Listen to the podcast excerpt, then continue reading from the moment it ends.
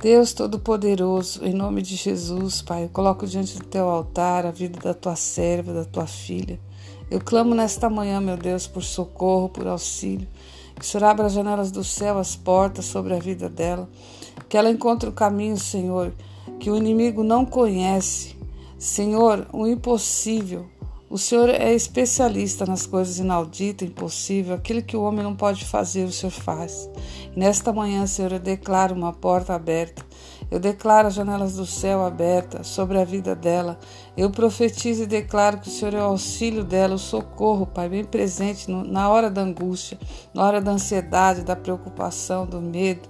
Venha ao encontro da tua filha, Senhor. Traz um, uma solução, uma saída. Em nome de Jesus, Pai. Que o telefone dela toque. Senhor, mova o céu, mova pessoas para ajudá-la, abençoá-la nesse dia, meu Deus. Trazendo, Pai, uma resposta e uma solução para aquilo que ela tem clamado, buscado diante do teu altar. Em nome de Jesus, eu profetizo, Pai, as portas abertas. Em nome de Jesus. Amém.